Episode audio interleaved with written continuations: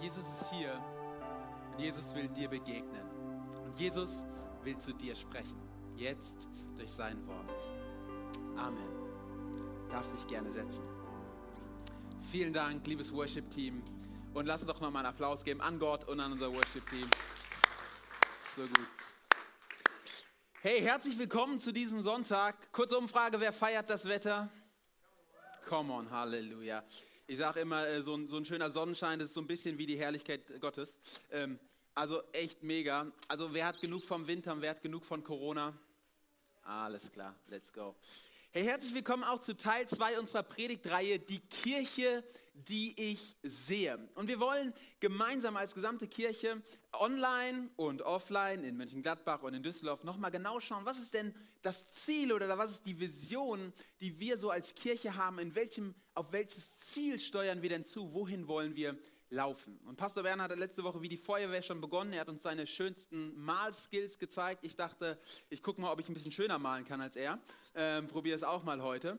Und ähm, er hat darüber gesprochen, dass wir eine Kirche für diese Zeit bauen, damit Menschen Gott erkennen, Freiheit erleben, Bestimmung entdecken und einen Unterschied machen. Das heißt, es ist ein Jüngerschaftsprozess, den wir eigentlich hier leben wollen, dass man immer, wir wollen eine Kirche des nächsten Schrittes sein. Dass jeder, egal wie lange mit Jesus unterwegs ist, einen nächsten Schritt geht und andere dahin bringt, dass sie einen nächsten Schritt gehen. Und er hat darüber gesprochen, dass Gottesdienste immer ein Ort der Erkenntnis sein sollten, oder des Erlebnisses und des Erkenntnisses, also wo wir nicht Kopfwissen bekommen, sondern wo Herzenswissen entsteht, wo wir eine Person kennenlernen, nämlich Gott. Und es nicht, geht nicht um Argumente zuallererst, sondern es geht um tiefgreifende Begegnungen, die du mit Jesus hast. Und ich möchte heute mit euch über den zweiten Schritt sprechen, und zwar über Freiheit erleben. Das ist ein unfassbar spannender äh, Punkt. Und ähm, der Gedanke ist, dass die Kirche ein Ort der Befreiung ist. Ganz gezielt die Kleingruppen ein Ort der Befreiung sind, aber generell unsere Kirche, generell die Gemeinschaft von uns Gläubigen. Und ich will ganz kurz zum Anfang direkt zeichnen, damit ich es hinter mir habe. Nein, Spaß. Ähm, weil ich glaube, bevor wir über Freiheit sprechen, müssen wir ein ganz wichtiges Ding anschauen, nämlich wie betrachtet die Bibel, wie betrachtet das biblische Weltbild uns als Menschen. Da gibt es nämlich große Unterschiede zwischen dem vielleicht, wie die Gesellschaft oder unsere momentane Zeit uns Menschen betrachtet und wie die Bibel uns betrachtet. Und ich möchte das mal ganz kurz veranschaulichen für alle, die es nicht sehen können. Oben am Screen habe ich es auf jeden Fall auch nochmal. Hier im Kern bist du und du stehst auf einer schönen Graswiese und ähm, du lebst dein Leben. Das bist du ähm, und jetzt existierst du dann hast du als Mensch, sagt die Bibel, wenn man dich ganzheitlich betrachtet, hast du nicht nur eine Ebene, sondern du hast verschiedene Bereiche oder Aspekte deines Lebens. Und der erste Aspekt, den siehst du hier schon, das ist dein Bezug zur Welt. Das ist dein Körper. Jeder Mensch hat eine körperliche Ebene. Man würde es auch so sagen, das ist dein Bezug zur physischen Welt. Du kannst tasten, du kannst hören, du kannst sehen, du kannst schmecken, du hast einen Bezug zur physischen Welt. Und in der Regel gibt es viele Leute tatsächlich, die hier stehen bleiben würden und sagen, das ist eigentlich alles. Man hat einen Körper, das sind chemische Prozesse, die in uns ablaufen, das ist Physik, das funktioniert. Die Bibel sagt eigentlich weiter, es gibt eine zweite Ebene,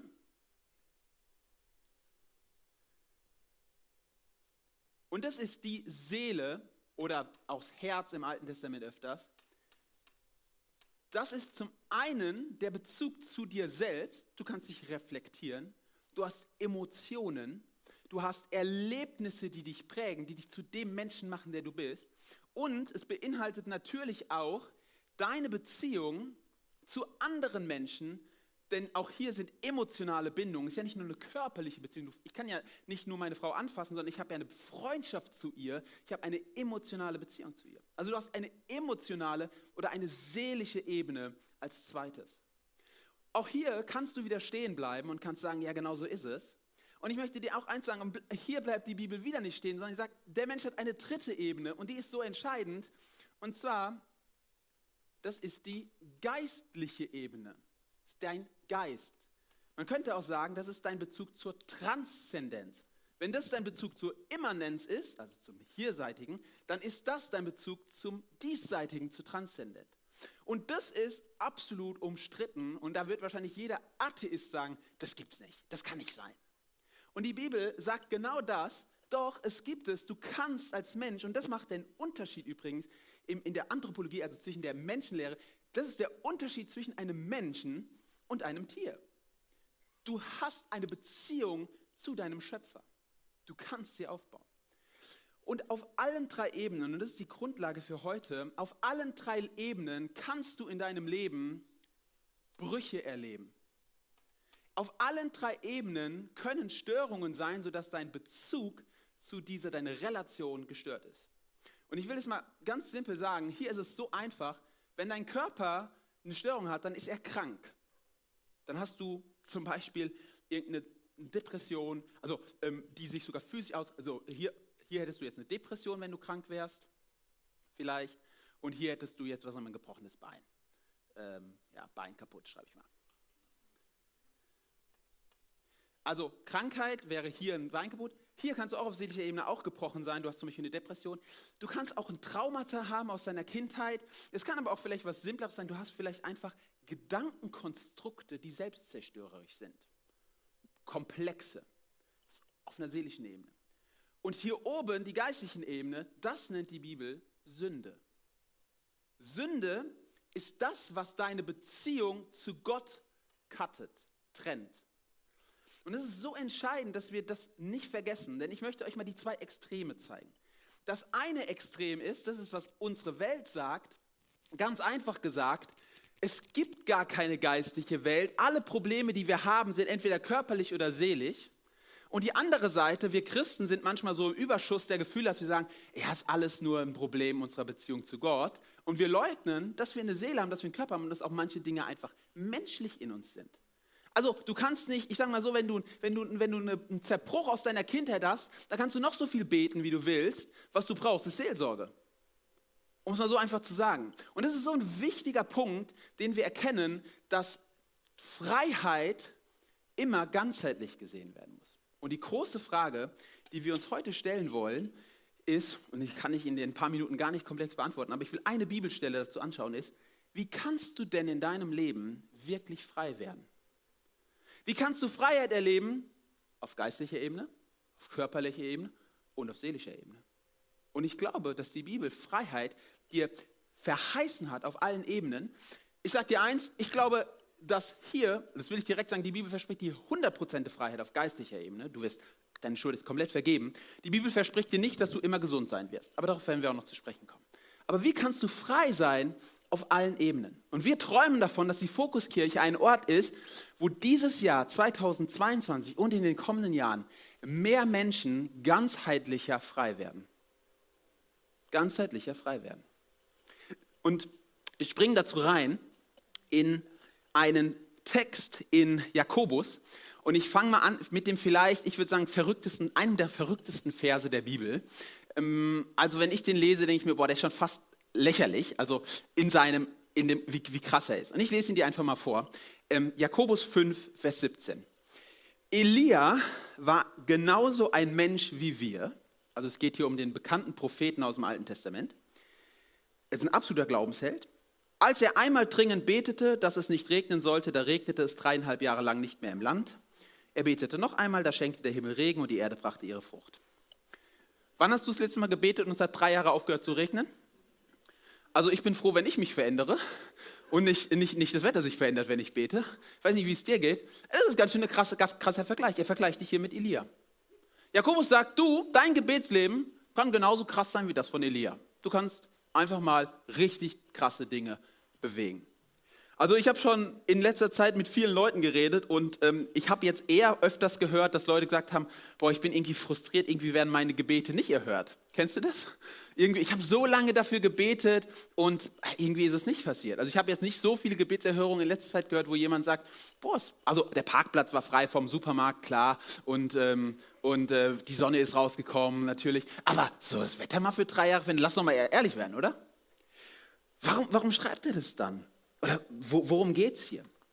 Ich glaube tatsächlich, dass, dass Jakobus mit diesem, mit diesem Vergleich uns herausfordern will und er sagen wird, hey, ihr Kleingläubigen, betet mal leidenschaftlicher und glaubt mehr an die Kraft des Gebets, denn obwohl ihr es oft nicht seht, hat Gebet eine unfassbare Kraft. Das glaube ich unbedingt. Aber, und darauf werden wir jetzt zu sprechen kommen, der Kontext von diesem Vers spricht nicht nur über Gebet. Der Kontext von diesem Vers, das wirst du gleich sehen, er spricht über gemeinsames Gebet in der Kirche. Gemeinsames Gebet in der Kirche. Dort, wo du gemeinsam zusammenkommst im Glauben und betest. Er spricht sowohl über dein persönliches Gebet, und ich möchte dich immer ermutigen, ich möchte dir zurufen, das tut dieser Vers auch, glaube groß, dass deine Gebete die Welt verändern können. Unbedingt. Aber bleib nicht alleine mit deinen Gebeten. Und wir lesen das mal, damit ihr es mir auch glaubt. Jakobus 5, Abvers 13. Leidet jemand unter euch, dann soll er beten. Wer Grund zur Dankbarkeit hat, soll dem Herrn Loblieder singen. Wenn jemand von euch krank ist, soll er die Ältesten der Gemeinde zu sich rufen, damit sie ihn im Namen des Herrn mit Öl salben und über ihn beten. Das vertrauensvolle Gebet wird den Kranken retten. Der Herr wird ihn aufrichten und ihm vergeben, wenn er Sünden begangen hat. Bekennt also einander die Sünden und betet füreinander, damit ihr geheilt werdet. Das Gebet eines Gerechten ist wirksam und vermag viel. Elia war genauso ein Mensch wie wir, als er einmal dringend betete, dass es nicht regnen sollte. Da regnete es dreieinhalb Jahre lang nicht im Land. Ja, es geht um Gebet zu 100 Prozent, aber, und Jakobus macht hier einen ganz wichtigen Punkt, es geht ihm nicht darum, dass du nur allein in deinem Kämmerlein betest, sondern es geht ihm darum, dass du gemeinsam mit anderen betest, füreinander betest mit anderen. Und deswegen ist mein ein simpler Punkt, den wir aus diesem Text ziehen können und den ich dir so ins Herz sprechen möchte heute, und ich glaube, das Wort Gottes dir ins Herz sprechen möchte, folgendes. Gemeinsames Gebet ist der Ort der Befreiung für Körper, Geist und Seele. Gemeinsames Gebet ist der Ort der Befreiung für Körper, Geist und Seele. Und wir gehen einfach mal diesen Text Vers für Vers durch und wir schauen uns mal an, worüber hier Jakobus spricht. Wir fangen an in Vers 13. Hier heißt es, leidet jemand unter euch, dann soll er beten. Und wer Grund zur Dankbarkeit hat, soll dem Herrn Loblieder singen. Er spricht also über Leid und auf der anderen Seite über Dankbarkeit. Diese beiden Begriffe, die waren damals in der griechischen Welt ein festes Wortpaar, nämlich Pathos und Thymos. Es kommt aus dem Denken von Platon und Pathos und Thymos waren quasi alle möglichen Gefühlszustände, die du haben kannst. Es waren die Erlebnisse, die du hast, schlecht und es war auch die positiven Gefühle, also die, die schönen Dinge. Und Platon, also außerhalb der Bibel, seine Lehre war, ein guter, ein tugendhafter Mensch muss lernen, seine Gefühle, seine seelischen Zustände unter Kontrolle zu halten. Also es geht um den Bereich der Seele in diesem Vers. Jakobus war ja nicht einfach nur ein griechischer Denker, er war ja Nachfolger von Jesus. Aber er nimmt diesen Gedanken jetzt und er sagt, hey, egal wie es euch geht, und das ist erstmal seine erste Beobachtung übrigens, die möchte ich dir mal ansagen, er sagt, wenn ihr leidet oder wenn ihr dankbar seid. Also er sagt, zu einem christlichen Leben gehört beides.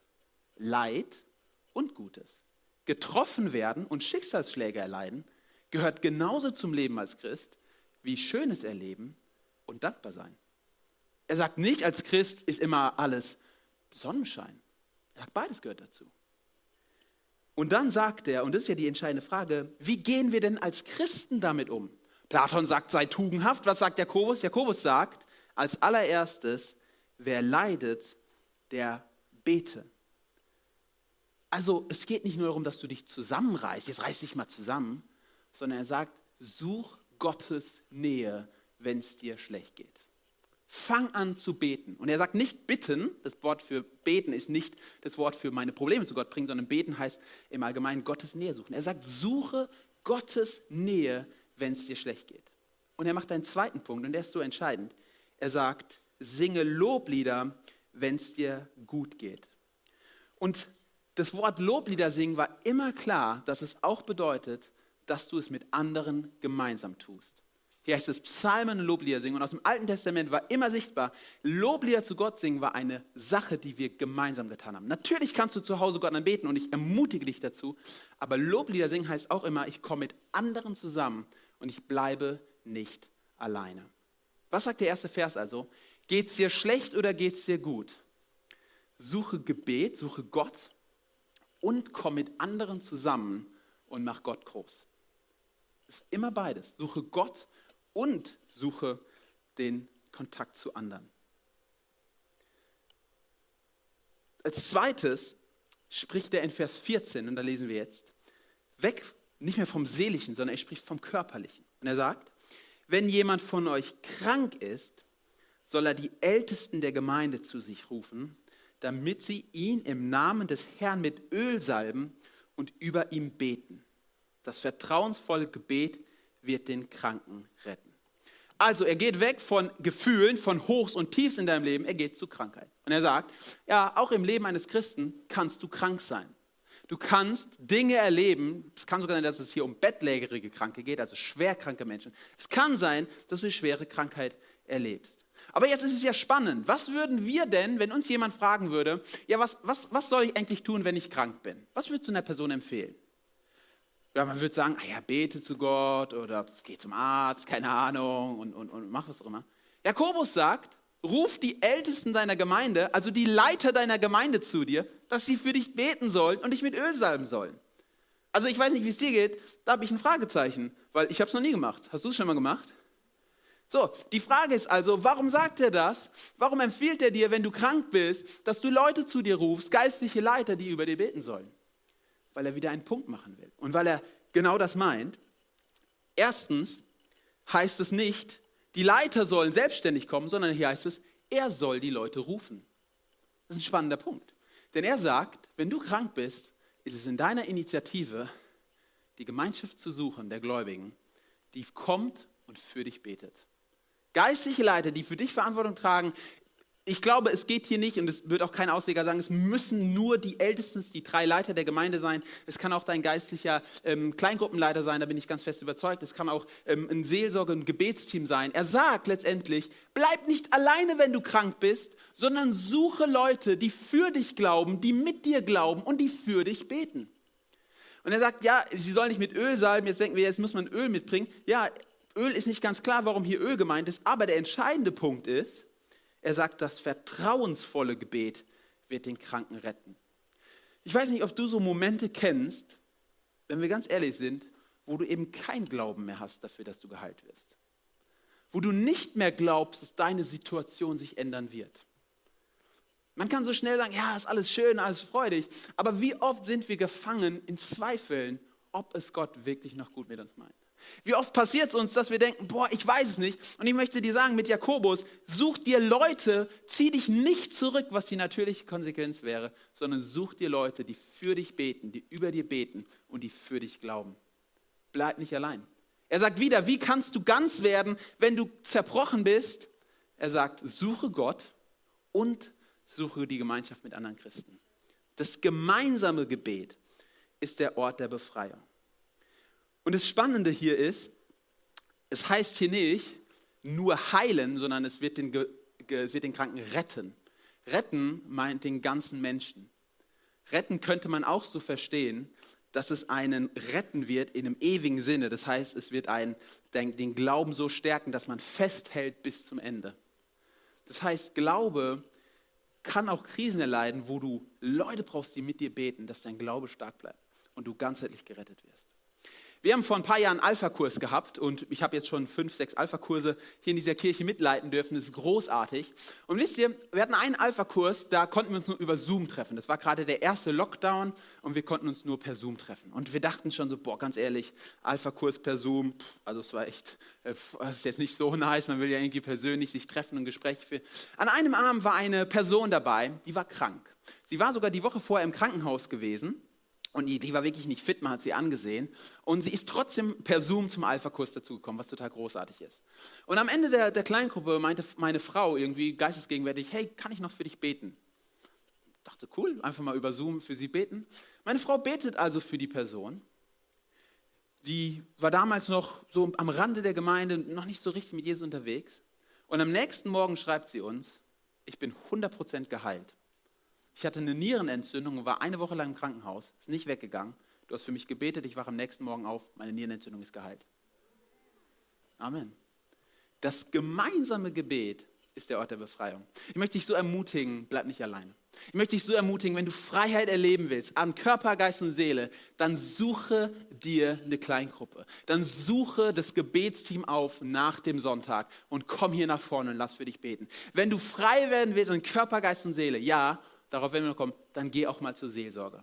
Ich glaube, es ist so entscheidend. Wir haben die Vision, dass wir dieses Jahr unser Seelsorge, unser Gebetsteam aufstocken. Warum? Weil wir glauben, dass du nicht einfach mit der ganzen Last aus deinem alten Leben rumlaufen musst. Ich will das mal veranschaulichen. Ich glaube, ganz oft ist es so, dass hier unser altes Leben ist und dann entscheiden wir für uns für Jesus und wir gehen hier rüber und wir sind im neuen Leben, aber weißt du was, an unserem Fuß hängen noch die ganzen Gewichte des alten Lebens. Die ganzen Mindset, die ganzen Gedankenkonstrukte, die ganzen Lasten, die ganzen Sorgen, die ganzen Traumata. Und weißt du, manchmal braucht es tatsächlich Hilfe es geht hier nicht darum, dass die Schwachen zur Seelsorge gehen, sondern die, die frei werden wollen. Ich möchte es dir so empfehlen. Wir haben ein großartiges Seelsorgeteam, was auch noch stärker wird. Und ich möchte es dich wirklich ermutigen. Komm zum Gebet. Komm in eine Kleingruppe. Geh zur Seelsorge. Das meine ich ernst. Ich glaube, wir müssen dieses Tabu und diesen Scham brechen davon, dass es heißt, ich suche Hilfe. Denn wenn wir eine Schamkultur haben, wo es immer ist, ah, du, brauchst, du bist gefangen, du brauchst Hilfe, dann bleiben wir immer alleine und es wird das nur schlimmer machen. Und ich möchte dich ermutigen, wir träumen von einer Kirche, wo wir frei sind miteinander, wo wir großzügig miteinander, wo eine Atmosphäre ist, wo du sagst, hey, ich helfe dir gerne oder lass dir gerne helfen, wo nicht nur oh, ich darf darüber nicht reden, sondern du darfst darüber reden. Und wir wünschen uns, dass du frei wirst. Wir wünschen uns, dass du Heilung erlebst, oder? Gemeinsames Gebet ist der Ort der Befreiung für Körper, Geist und Seele. Und jetzt geht es weiter und wir kommen zur dritten Ebene und zwar zum Geist, zu deiner Beziehung zu Jesus. Und hier heißt es in Vers 15 weiter, es geht immer noch um den Kranken. Das ist spannend, es geht um den körperlich Kranken. Der Herr wird ihn aufrichten und ihm vergeben, wenn er Sünden begangen hat. Bekennt also einander die Sünden und betet füreinander, damit ihr geheilt werdet. Das Gebet eines Gerechten ist wirksam und vermag viel. Jakobus macht erstmal eine spannende Andeutung. Ich weiß nicht, ob du darüber auch schon mal eine Predigt gehört hast. Es gibt Krankheiten, die werden in deinem Leben verursacht durch Sünde. Das ist das, was Jakobus hier sagt.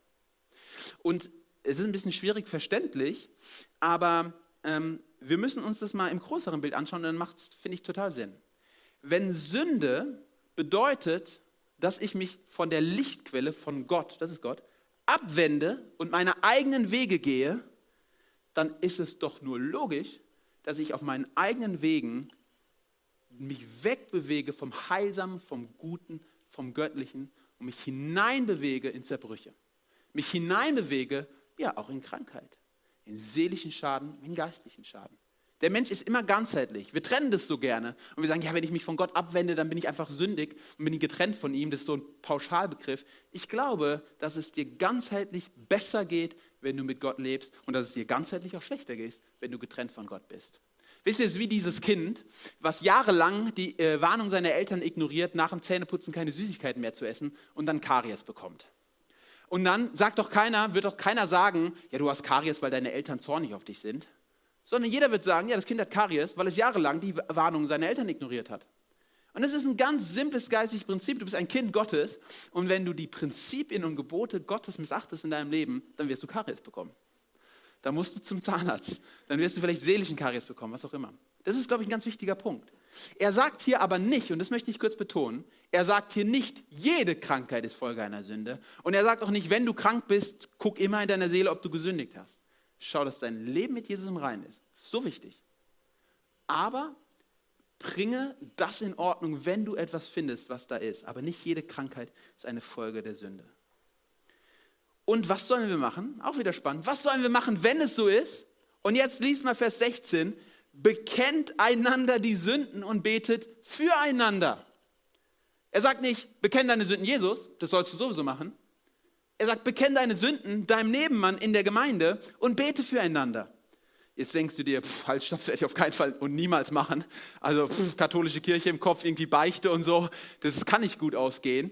Und ich möchte dir wieder sagen, natürlich klingt es unfassbar furchtbar, wenn du denkst, boah, das ist so schamvoll, dann, dann wird hier ein Tribunal sonntags morgens, wenn wir jetzt eine Viertelstunde einrichten, wo jeder nach vorne gehen kann und einmal seine Sünden aufzählen kann.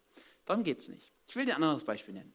Ich war auf der Bibelschule auf einem Zimmer mit meinem besten Freund Marc und ähm, wir haben gemerkt, als wir das Studium vorbei war, haben wir gemerkt, wenn wir jetzt keinen Kontakt halten, dann wird die Freundschaft auch wieder vergehen. Ihr kennt es ja, man hat Freunde in der Schule, dann ist die Schulzeit vorbei, dann ist die Freundschaft auch vorbei. Und wir haben gesagt, weißt du, das war so ein echter Moment, Marc, mir ist deine Freundschaft wertvoll. Also das aus dem Mund vom Jungen zu kriegen in meinem Alter, das war schon Überwindung. Also ich glaube, das war schon das Wunder an sich. Ähm, also du bist mir echt ein wichtiger Freund und ich würde gerne mit dir in Kontakt bleiben. Und wir seit, äh, was auch wie vielen Jahren, telefonieren 14-tägig und haben immer eine Stunde, anderthalb Stunden Telefonat. Und wisst ihr, was wir immer gesagt haben? Und das war eine ehrliche Sage. Wir haben gesagt, du darfst 100% ehrliche Fragen stellen und ich muss 100% ehrlich antworten. Und wir gehen jeden, jede zweite Woche ehrlich miteinander vertrauensvoll Bereiche ab. sagen, hey Bro, wie geht's in deiner Gedankenwelt? Wie läuft's in deiner Ehe? Wie läuft's in deiner Beziehung zu Jesus. Und dann ist es nie so, dass der andere sagt, boah, du bist so ein, so ein Dummkopf oder du bist so, was, das machst du? Sondern es ist immer, hey, darf ich für dich beten? Und, und das ist ein ganz entscheidender Punkt, ist immer ein Punkt, wo wir bewusst diesen Satz aussprechen und ich spreche dir im Namen Jesu Vergebung zu. Ich möchte dir so einen wichtigen Punkt ans Herz legen. Bei Gott ist Vergebung immer. Alle deine Schuld wird bei Jesus vergeben. Aber bei Menschen erlebst du Freiheit. Denn du kannst von Gott niemals diese hörbare Stimme hören, ich vergebe dir. Du kannst es hören, aber die Regel ist es nicht. Weißt du, was für eine heilsame Kraft es für dein Herz und für dein Leben, für deinen Geist hat, wenn dir zugesprochen wird, dir ist vergeben? Ja, ich möchte dir eins sagen, diese zwei, äh, mehreren Jahre, zweiwöchentliche Telefonate, das war kein Raum des Schams, das war kein Bereich, wo ich sage, boah, das hat mich kaputt gemacht, sondern ich sage dir eins, das hat uns richtig weitergebracht. Und da glaube ich, haben wir einen Vorgeschmack davon bekommen, was sich Jakobus hier eigentlich vorstellt für Freundschaften, für Kleingruppen, für Gebetsgemeinschaften in der Kirche, dass es ein Ort ist, wo wir uns gegenseitig ermutigen, herausfordern, vorwärts bringen, wo wir eben nicht sagen, ja, bleib einfach wie du bist, sondern wir sagen, hey, Gott hat ein besseres Leben für dich vorbereitet, wo wir einander spiegeln können. Sünde ist so ein großer Begriff, vielleicht sind es einfach manchmal auch mein, falsche Gedankenkonstrukte, vielleicht manche falsche Mindsets, falsche Perspektiven, wo mein Gegenüber mir einen Spiegel vorhält und sagt, ganz ehrlich, du bist echt schräg unterwegs in dem Punkt. Du denkst echt komisch über die Person. Oder wo er mir sagen kann, ey, irgendwie klingt es lieblos, wie du über die und die Person sprichst. Das ist was unheimlich Positives. Und ich möchte dich so ermutigen, gemeinsames Gebet ist der Ort der Freiheit. Für Körper, Geist und Seele. Wir träumen von einer Kirche, in der Kleingruppen nicht nur voll sind, sondern wo irgendwie Tiefgang entsteht. Und ich spreche immer von einem Traum und ich sage nicht, dass wir dort sind. Ich glaube, es gibt Punkte, wo wir da gut unterwegs sind. Aber ich möchte dich einladen, willst du nicht diese Kirche zu einem solchen Ort machen? Du musst vielleicht nicht bei zehn Leuten darüber sprechen, aber wie wäre es, wenn du dir aus der Kleingruppe ein oder zwei Personen raussuchst und du sagst, hey, könnten wir außerhalb der Kleingruppe vielleicht nochmal miteinander sprechen, vielleicht miteinander telefonieren, miteinander ein Buch lesen, was auch immer. Kleingruppen sind der Ort der Befreiung. Ich habe über das Gebetsteam gesprochen. Weißt du, wir predigen jeden Sonntag und vielleicht entsteht in deinem Herzen so ein Wunsch, ja, ich will Freiheit haben. Aber weißt du, wie entscheidend es ist, dass du dann auch eine Entscheidung triffst und diese Entscheidung physisch sichtbar machst. Und in dem Moment, wo du nach vorne gehst und du sagst, es ist mir jetzt mal egal, was die anderen über mich denken, es ist mir egal, was Leute sagen, in dem Moment setzt du eine Unterschrift unter deine Entscheidung, die dich wirklich frei machen wird. Und ja, in dem Moment, wo du zu Ruth, zu Uschi oder zu wem auch immer zu uns hinkommst, sagst, ganz ehrlich, ich hätte gerne mal ein Seelsorgegespräch, da machst du einen Riesenschritt hinein in Freiheit. Davon bin ich 100% überzeugt. Gemeinsames Gebet ist der Ort der Befreiung für Körper, Geist und Seele. Ich möchte abschließen mit einem Bild, die Band kann schon nach vorne kommen. Jeder von uns liebt die, die, die Sonne, die durchkommt, oder? Aber es ist auch noch richtig kalt. Also wenn du rausgehst, du denkst, schönes Wetter und du gehst im T-Shirt raus, dann wirst du nach ungefähr 100 Metern merken, okay, es war übertrieben, es ist noch richtig kalt. Du merkst also, es ist eigentlich noch Winter, aber die Sonne bricht durch. Und ich habe ein ganz simples Bild. Wie wäre es, wenn die Sonne durchbricht und du bist den ganzen Tag in deinem Zimmer vorm Computer? Dann kann die Sonne durchbrechen, wie sie will, du wirst sie nicht erleben. Und genau das Gleiche gilt im Geistlichen.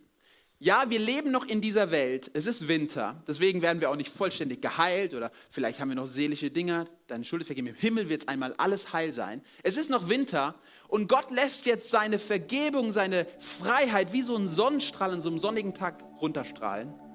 Und jetzt ist dein Punkt. Du musst vom Computer weg. Du musst aus dem Wohnzimmer raus. Du musst auf die Straße. Du musst in, in den Wald. Du musst aufs Feld. Denn dort ist Sonne. Was sind, was sind so Räume der Sonne? Ich habe sie angesprochen.